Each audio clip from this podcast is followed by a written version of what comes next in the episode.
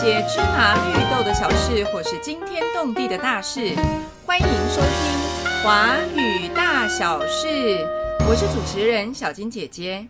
今天这一集节目啊，我们一样要带大家到世界去旅行。我们的节目开播以来，带了大家到过俄罗斯、日本、美国，然后还跟波兰、日本跟美国的中文老师进行线上的岳阳访问。那今天啊，小金姐姐为大家邀请到的这位特别来宾，是刚刚从法国呃实习回来的廖海宁老师。海宁老师，请跟我们的听众朋友打声招呼吧。各位听众朋友，大家好。好，那海宁老师，我很好奇，哎，可不可以请你先简单的自我介绍一下呢？好，没有问题。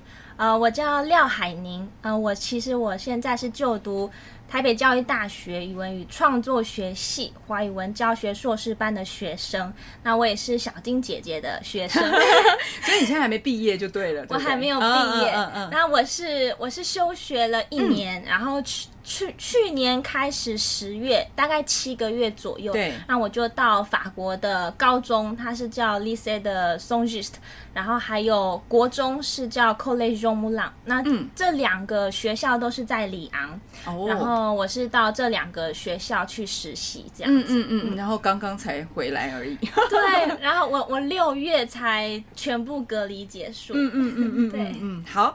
非常高兴海宁老师来我们的节目。那我想请问一下，您为什么会到法国去教中文？是是一个什么样的机会啊？嗯，其实我我其实我一直都蛮想去法国的，因为其实我从十九岁开始就有一直在学法文，然后我现在已经今年已经二十七岁了，所以学了这么长的时间。对我学了七八年了，但但是其实我学。一个语言其实就是学开心的，然后不是有什么目标，说哦，我我我现在要赶快去法国，我不是那一种，所以，我其实所以就一直都没有很赶，但但是我当然就是心里有一个小愿望，就是可以去法国。然后我我记得就是嗯，去年对去年就是呃小金老师，然后你就告告诉我，就是教育部有这个法国和台湾交换语言助理的这个计划。对，然后呃，那时候你有没有觉得很心动？就是一听到这个消息，我吓死了。什么叫吓死？为什么？就是因为这个是一个很大的决定啊。然后，而且老师跟我讲的那一天就是压线的日期，你记得吗？当天下午要交，对不对？这没有，其实就是当天，就是当天。就是你可以到零点，就是二十三点五十九分，就你要把所有的东西交上去。然后，然后我就我就仔细看，我就从那个电脑里面找到底要交什么东西。嗯嗯。然后我发现要交的东西真的是一大堆，你知道吗？所以我根本我觉得，我觉得这个也也是一件很神奇的事情，就是。因为什么事情都太赶，然后我真的没有时间去思考，我我有没有这个勇气去，或者是我会遇到什么困难？对，然后所以我那个时候我就想说，呃，这个是一直我想要的，对，然后我去那边也有薪水拿，嗯嗯，然后也可以训练我的呃华语教学的能力，嗯嗯嗯，所以当然我觉得，就算是如果心里有很害怕，我觉得。都应该要去试一试，嗯嗯嗯，而且那而且那个时候还遇到疫情，就是那个时候疫情还很严重，刚开始，而且欧洲超严重的，那一阵子欧洲那么纠结，说到底要不要去？当然啊，可是真的，我就我就先什么东西都投了，都投了上去，然后后来就是，然后那个反正就觉得好像一切都一直很顺利，好像慢慢的过关这样子，然后我就觉得嗯。好，我我真的要怕这个疫情嘛，然后我就想说，我应该也不至于到会死掉吧？可是还有这种必死的决心，对不对？对啊，我觉得我我其实我常常就是这一种人，我就是觉得我我如果不会死掉，我不会我不会断手断断掉，我都要我都要去试试看，因为我觉得真的太难得的机会了。对对对，如果我这一次放弃了，我不知道下一次有没有办法去。对。就刚刚的这个问题啊，我想先请问一下，你为什么要开始学法文？哦，嗯，我跟你说，其实这个这件事情其实我本来就是喜欢学语言的人，然后像我可能我高中其实学过一点点日文，但是我其实都忘记了。对，就是我很很喜欢学语言，然后我记得是我大学的时候，其实我大学就是一个有点。呃，叫孤僻的人。对，然后我就你看现在有钟声，是不是很有情境？好了好了，继续大学。好，就是我我大学的时候，就是很多同学就去玩社团。嗯嗯。然后可是我我自己啊，我对我自己就是嗯，对那个比较没有兴趣。然后而且大一又很闲呐，就是没有什么，就是课。的那个压力没有这么重，然后所以我的就有一个好朋友，他就说你喜欢学语言，要不要到那个师大的法律中心去学？对对对。所以其实我是没有挑语言的，嗯嗯，所以我就只是觉得，哎，好像很有趣，然后而且在师大那边是很便宜的，我我默默的帮师大打了广告，对啊。哦，所以你不是为了学法文法文而学法文，就是。反正大一很有空，对，然后就去学。其实我也学过法文呢，我你我记得。我全部都还给老师了，没关系，老师你会你会日文，我不会，我也没关系没关系，嗯，然后你就好，我们回来就是，你后来就勇敢的决定在疫情很严重的情况之下到了法国，对，那接下来想要请问的就是说。Before 跟 After，你去法国之前啊，对法国有什么样的憧憬，或者是说想象？然后真的去了以后，有哪些很大就是不同的地方？嗯嗯，我。我觉得啊，就是很多人都会把法国当成一个很很梦想、很梦幻的一个 很浪漫呐，很梦幻。对，然后可是其实我还好哎，我觉得我觉得可能是我已经学了很久的那个法文，对。然后我看我的法文老师也跟正常人差不多，他是法国人吗？对，都是法国人，跟正常人差不多。对，也没有特别浪漫什么的，就是感觉不出来，可能可能那是他私生活才会知道的事情。然后。对，那但是我就是对对法法国印象还是蛮好的，就觉得至少呃，我觉得是一个蛮进步的国家，至少环境可能是舒服的吧，不会是呃需要在那边吃苦的那一种。对对对，我原本是这样想，然后。而且就会觉得他们是那种很享受生活的。哦，对，所以我觉得我去那边工作应该也不会太多。你也可以享受生活这样，我也可以学习他们享受生活这样子。然后，而且我我记得就是我要去的呃城市是里昂，嗯，我不知道大家知不知道这个城市，就是他们法国人都说这是一个美食之都。哦，所以我就觉得还不错啊，就是我去那边就可以享受美食啊，对。然后我要讲 after，好 after 快，就是我我到了法国之后，我觉得我真的。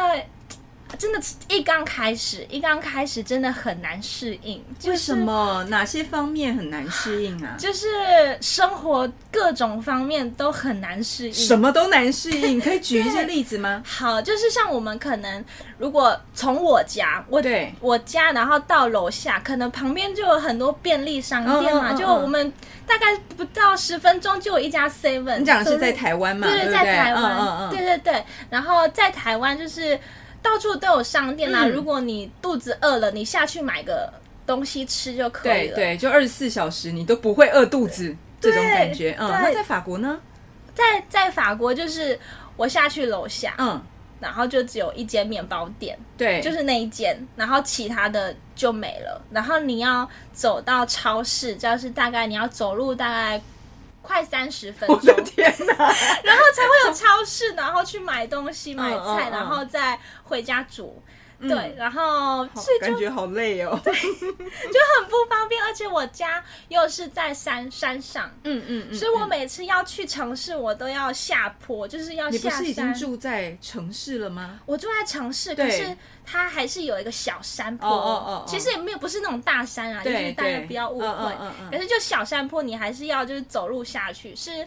不用不久，大概十五分钟。可是它的那个波很陡，所以我每一次我就是因为常常都要下山下山去，你才可以去就是比较多的店啊，所以我几乎每天都要下山，然后每天都要上山，然后我就觉得哇，我的我的屁股真的是很酸，然后你的小腿肌肉应该很发达了。对，对。不过我觉得我觉得很有趣的是一件事情，就是我讲这一件事情给我的法国的，就是朋友，就是我或者是我在那边认识的一些当地人，对，让我跟他们说，我觉得很。很麻烦，就是你们都不会累吗？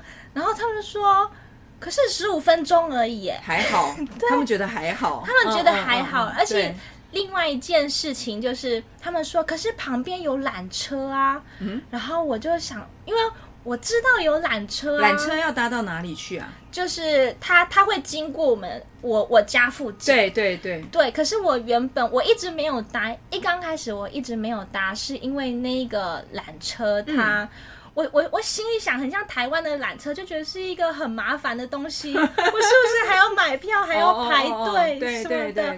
可是其实不是啦，就是那个其实很像就是捷运一样，然后它只是。就是像换个捷运，只是它的方式是一个缆车。对，所以你后来就搭缆车上下山了吗？对，我后来就常搭缆车，可是缆缆车上下山。可是其实那个说你很方便，也不是很方便，因为他常常一个月全部都在整修。哎，所以所以你的意思是还是得靠你的双脚来走路就对了。对他们，我觉得这个也是法国很不方便的事情。他们大概就是。两三个礼拜，然后就是捷运整条线都停驶，那大家怎么办？就迟到啊！然后所有的人就还是很优雅的去上班，也不紧张吗？我觉得要紧张啦，他们也没有这么夸张，他们也会紧张，但是他们也会心里也会觉得很烦，但是就是就很让习惯了吗？我觉得他们也没有习惯，因为他们也会很生气。嗯嗯嗯。可是就是没有办法，这个就是他们生活中的一部分。对对对。对。但是对我来说，我就觉得好不方便。对。对啊。嗯嗯。然后我刚刚说到有那个美食嘛，嗯嗯嗯。结果你吃了吗？我就说我家下面就只有一个面包店，我到底可以吃什么？所有的面包都尝遍了。对，就是这样子。可是虽然有，我觉得他们。美食意思是说，你去餐厅可以吃到很好吃的美食，那也要先决条件是你要到餐厅去，而且餐厅很贵，嗯，多贵啊！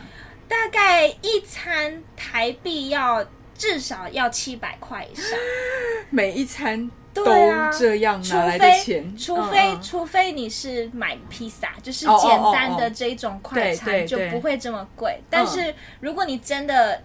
就我觉得，而且我是说一般哦，就是你就是大概七百块以上起跳，所以我大概就是两个月或者两个月大概吃个一次餐厅，所以所以这七八百块是普通的餐厅，而且算是低价位的。好，嗯，对，所以所以美食跟你的关系，对我也享受不到什么，对对对对。当然我也有，因为我毕竟我还是有吃到，但是也是我必须说，也真的是非常非常好吃，对。但是价格就对，而且就不是不是这么方便，这样，嗯嗯嗯嗯嗯嗯，对。然后网那边的网路也慢一些些。一些些，怎么个慢法？可是我其实我不太确定，我要不负责任的说，我觉得。因呃，我家可能因为我家住在山上，对，所以常常讯号可能没有这么好。然后我上传，可能我们教学可能要上传很多 PPT 啊，我都要给当地的老师过目这样子。嗯嗯嗯。然后我都要，我常常只是上传个十页 PPT，我要上传三个小时。哎，什么东西？等一下，等等等，我们刚刚那个访谈呢，不代表本台立场，因为每一个人去每一个国家的每一个地方都不一样。现在只是。海宁老师个人的经验，可是太恐怖了吧？可能只是很衰啦。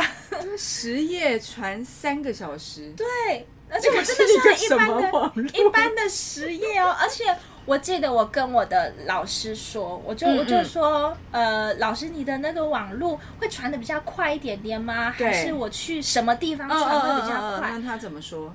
他就说，嗯，其实都差不多哎，三个小时。我传也大概要一个小时多到两个小时，然后怎么能够忍受？所以你回来台湾应该觉得很开心，咻一下就一下就传好了。对，在在台湾就嗯好方便哦，就觉得就觉得对我来说啦，对我来说台湾我比较适应这样子，嗯嗯嗯嗯，对，但是我我觉得我怕我这样讲完，大家都不想去法国了，要不要来帮法国讲一下好话？对，就是其实我。嗯，我我觉得我们都觉得法国很浪漫，然后可是我觉得我去了那边，我觉得他们他们的浪漫不是我们想象中的，就是生活中就是一直在享受啊。其实他们工作也是非常非常认真的，就是对对，然后只是他们就是很注重自己生活的空间。嗯，就是工作是工作，然后个人生活是个人生活。对，就是我不知道大家有没有看那个。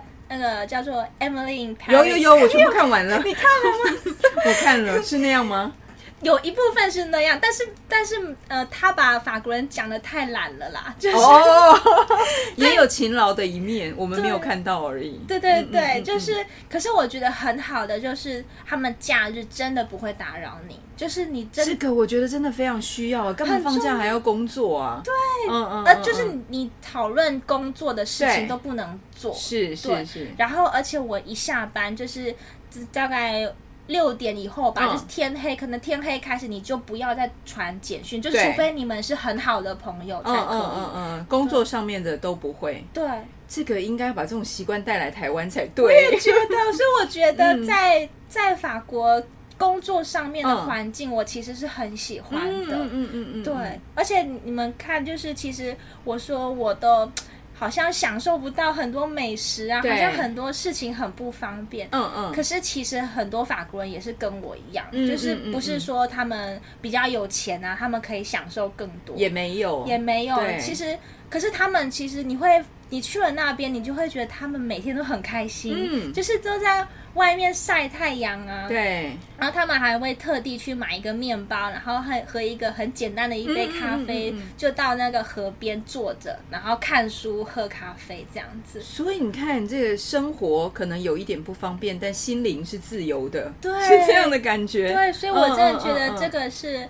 呃，我自己很需要学习，对，就是一个浪漫，不是物质上而已，是心灵上的。就可能有时候我们可能不需要太多东西，其实你就可以感到满足，这样子。嗯嗯嗯，对。好啊，那接下来我想要请海宁老师跟我们分享一下你在法国教中文的时候印象最深刻的事情。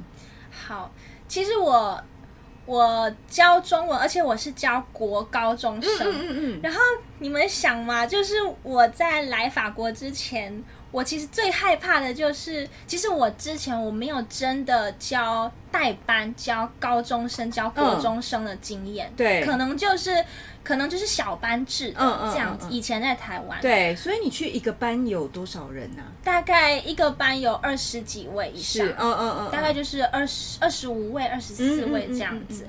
所以我觉得我一刚开始我觉得很害怕，因为我不知道他们会不会做一些很调皮的事情啊。因为青少年哦，然后人又多，对，我不知道我没有办法管得了，而且我的法文就是也没有。我的法文其实也没有到非常好啊，就是只有大概在 B two 以上，那已经不错啦，是吗？但是对啊，对啊，但是要管一个学生，我觉得你会有点担心，就对了。对你想想看，如果我要骂一个学生，骂不出来，我的气势就落掉。对对对，没错没错。然后用中文骂他们又听不懂的话。你这个骂没有用了，对，就是好笑。可是我要讲，我觉得我真的遇到，我真的呃，一个礼拜我有十二个班，十二个班，十二节课吗？对，十二节课，可是。都不一样的班，他们对对，因为其实他们的老师很少，所以每一班就是分配到的时间就是只有一个小时。对，可是是跟我啦，就是跟我是一个小时，然后其他时间是跟他们的老自己的中文老师这样子。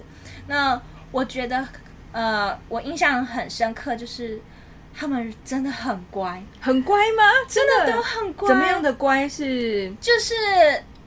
就是他，就是我，可能我担心我法文不好，然后他们会不会就不听我讲话？可能就我，我就会觉得，而且我其实我去那边也只是一个助教，嗯嗯嗯，对。然后我怕他们不听我讲话，可是他们都很踊跃发言，然后很踊跃提问，然后又很认真上课。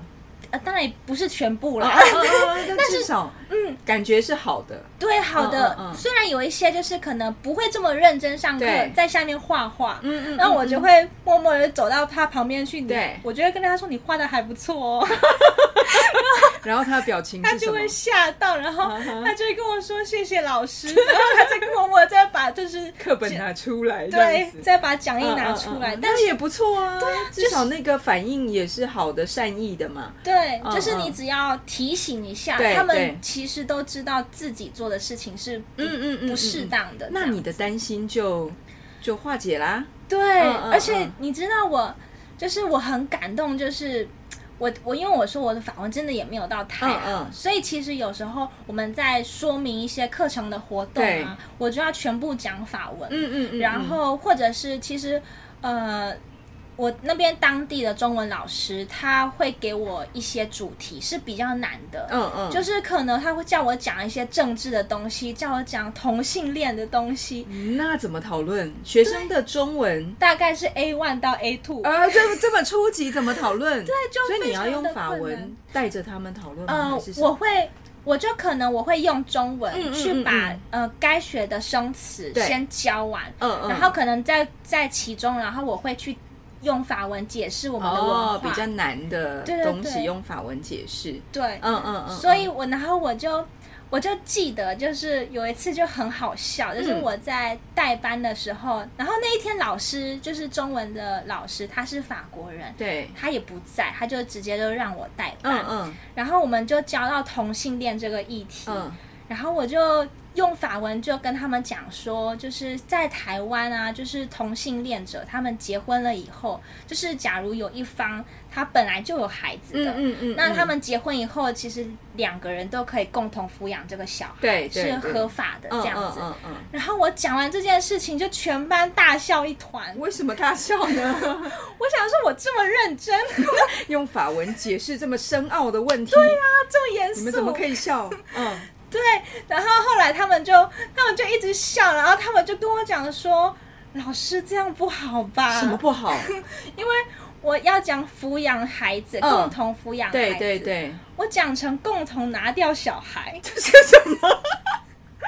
所以他们应该觉得你们台湾好荒谬哦。但是他们其实大部分的人都知道我讲错了，因为其实前面我们在。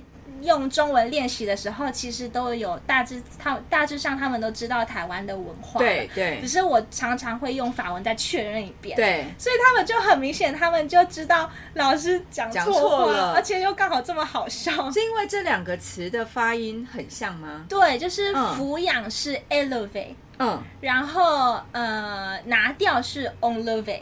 好像哦，只有前面不一样而已。嗯嗯嗯嗯，所以所以我就不小心就讲错了。对我就会搞混。嗯嗯，然后。我觉得很好的是，他们就是他们虽然会笑我，可是他们也会跟我解释，哦然后全知道你错在哪里这样。对他们，其实他们都会也会教我法文，因为有时候我可能问他们的想法，就是在文化上面问他们的想法，嗯嗯嗯，然后他们就会用法文回答我，然后我也会再问他们，哎，你刚刚说那个某个确认一下。某一个字是什么意思，然后全班就会教我。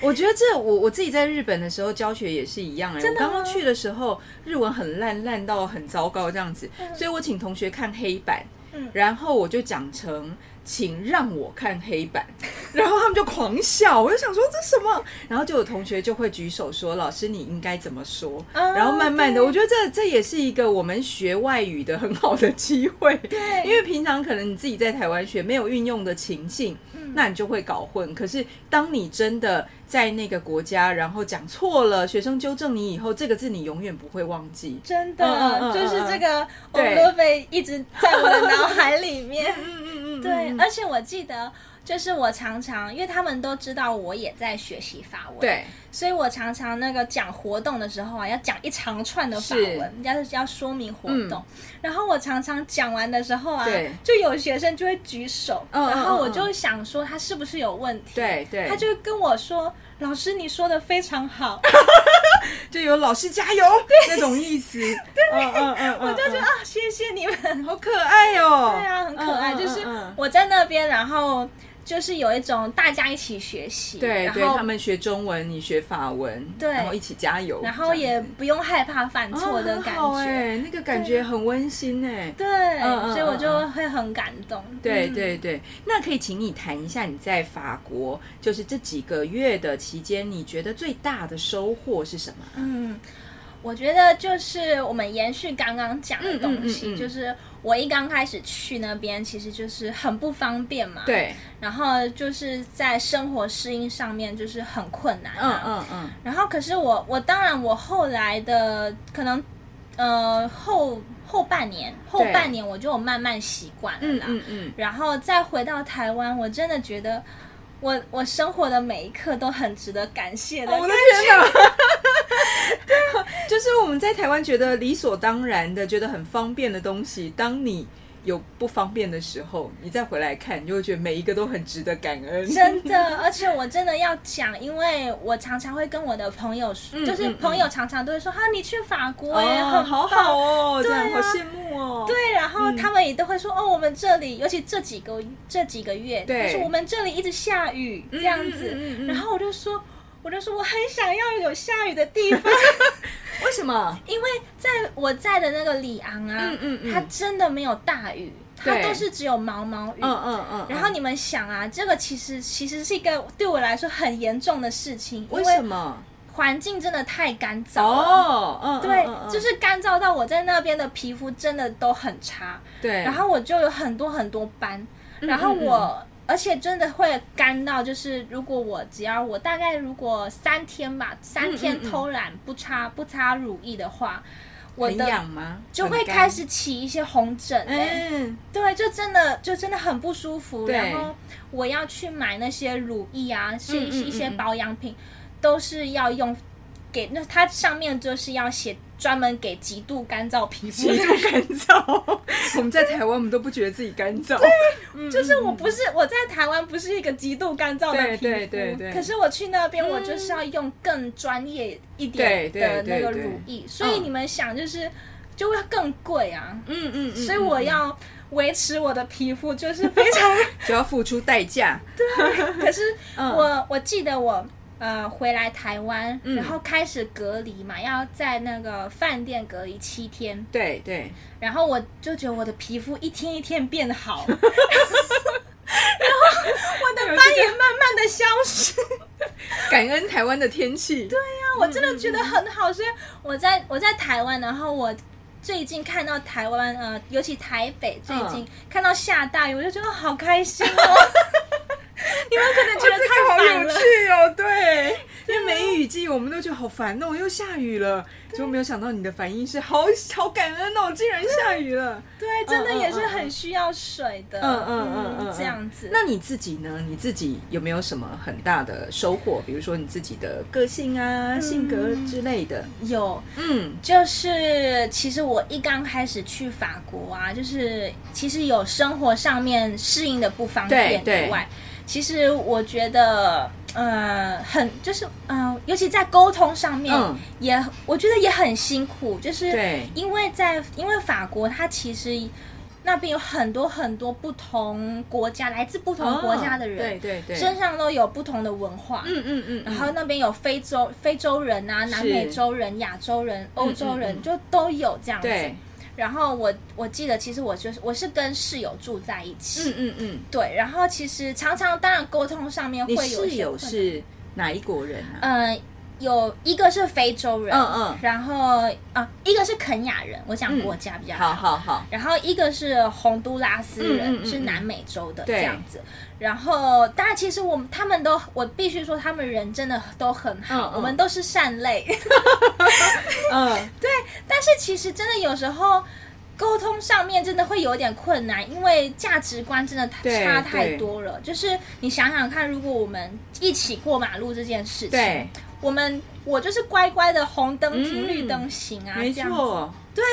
我是老师嘛，嗯嗯嗯嗯，对，没错。然后，然后，可是我我如果红灯了，然后我停，然后我他们是会很认真的问我说：“你为什么要停下来？红灯不就要停吗？”对，那他们觉得应该就是往前走，没有车你就赶快过去就对了。他们有车还是过去，真的很可怕。对，然后所以我真的不敢像他们这样，因为他们他们都会跟我说，可是车子就是要让行人。带红灯啊！对，好吧，我们 对我觉得对不同的文化，而且对我来说，我觉得太冒险了吧？对啊，如果车子没有来的话，好吧，你可以稍微犯规一下。嗯，可是有车啊，对，有车子来，你是冒着生命危险在走。对，虽然你本来是抱着必死的决心去，但是不要因为这个，对，这个是真的有可能会死掉。嗯，对对对。对，所以呃，而且像就是他们就是肯雅人和洪都拉斯人，我觉得他们可能会喜欢享受生活的。然后我这个人就是常常要工作的事情，我会很紧张，然后我会想要把每一件事情都做好。嗯嗯嗯嗯，那这是对我来说是很很平常的事情嘛，对不对？可是他们看我这么认真工作，他们会觉得你为什么要这个样子？嗯嗯，他们会觉得。就是生活就是要享受，工作不必那么认真，对这样的意思。对，虽然呃，我我知道这样有一点贬义的意思，但是其实真的就只是文化上的不同。对对对对，我必须要澄清一下。但是其实我我去到那边，我有时候我听到这些声音，我其实还是会有点难过，就是会我也会去。怀疑自己是不是自己太不懂生活啊？然后是不是一个太僵硬的人？对，而且像他们也会，就是我可能只是呃吃个生的鲑鱼，对，很简很平常的事情。可是他们就会跟我说：“你为什么要这样吃？这个是一个很脏的东西，如果你不煮的话。”哦，对。可是我觉得好吃啊，而且我们也都这样吃，我呀，对对对。然后对，所以一刚开始就会一直觉得，哈，我是不是？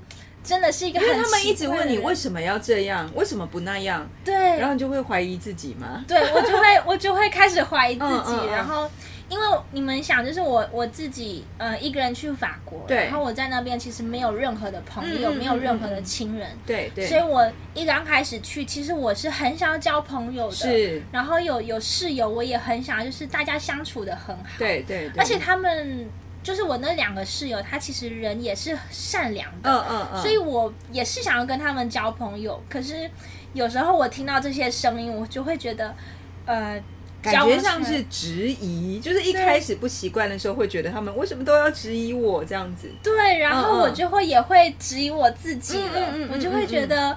啊，我是我是不是有什么东西需要改变，然后去适应这个环境，然后才能够有比较好的人际关系这个样子？那后来呢？到现在你去回想这些事情，哦，我我后来真的是，我必须跟大家说，就是我们的人，我们之间的关系也没有变更好。但是至少我是变快乐的哦，这个很重要哎。对，我觉得很重要。就是我记得，我真的是前两个月，然后我真的都打电话给我台湾的朋友，然后我真的是有时候就会就会哭啊，就讲这些事情。好辛苦哦，生活好不方便哦，这一些。对，我就会讲这些事情，然后他们他们就会跟我就是听完我的故事，然后他们就会说。就是说，你要相信你自己呀，你自己不舒服，那就是不舒服。对对对。然后你要勇敢的，就是不要觉得，不要连你也开始怀疑自己。对对对。然后他们就会说，你要相信你做的事情是对的。如果你觉得对的，那就是对的。对。然后你要相信你自己是，可能我们都是善良的人，我们都不是要去伤害人的。是。所以就是对方也要拿捏那个界限，你自己也要保持那个界限。嗯嗯。对，所以我觉得我真的是一天一天，然后再慢慢的学习，然后慢慢就是放，就是放下，就是要跟他们呃非常亲密的这个执着。然后我觉得我自己也要有一个界限，我也我也不是什么事情都要听你们的，是对，因为我。对你们有你们的价值观，然后我也有我的，我不是要一直去适应你们的价值观，没错。对，所以我觉得这很重要。然后我觉得我一天一天就慢慢的产生自信，嗯嗯嗯，对。然后我就觉得好像我也我也我就我就会一直鼓励自己，我就说我也很好啊，对啊，我有我自己的优点，你们有你们的优点，我也有我的优点，对。然后我就过我自己觉得对的生活是就好了，嗯嗯嗯。其实。其实我觉得我很快乐，是后来很快乐，是因为我其实我从一月开始就后半年，其实我也交到很多的朋友，就是我我会去选，就是什么什么样子的人，我可以跟我交朋友，就是我们的价值观其实是比较相近的，对，然后就不用太在意那些。呃，不舒服的事情，不舒服的关系，这样子嗯嗯，对，所以我觉得我后来真的是都很开心，然后都都讲很有自信，我觉得很抽象。那我觉得，呃，具体的表现就是你真的不会再去怀疑你自己，嗯，然后你不会再去跟别人去比较，对对对对，然后我我今我会觉得，呃，我在教学上面。我我可能我会有错误，我可能会犯错，然后可是只要你相信你自己，你真的你就可以一直在调整，你反而是会一直进步的。嗯嗯嗯，对，所以我每一天就会看到自己的进步，然后看到生活中发生一些好事，然后你就会相信，就是哎，原来其实呃我在法国没有这么辛苦，因为其实在那边有遇到很多好事，因为像我记得就是我后来我真的。只要你认真的去体会，然后有一次我去面包店，然后那个面包的店员，我我就只有点一个巧克力面包，嗯，然后他就送了我一个很大的面包，为什么？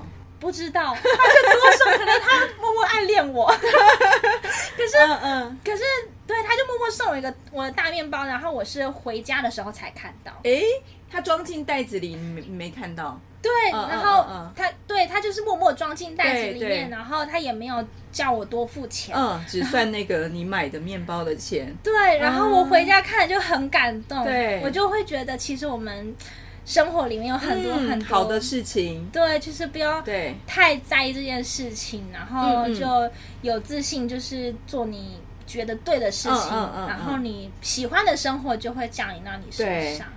对，我觉得我跟你大概多久没有见面了？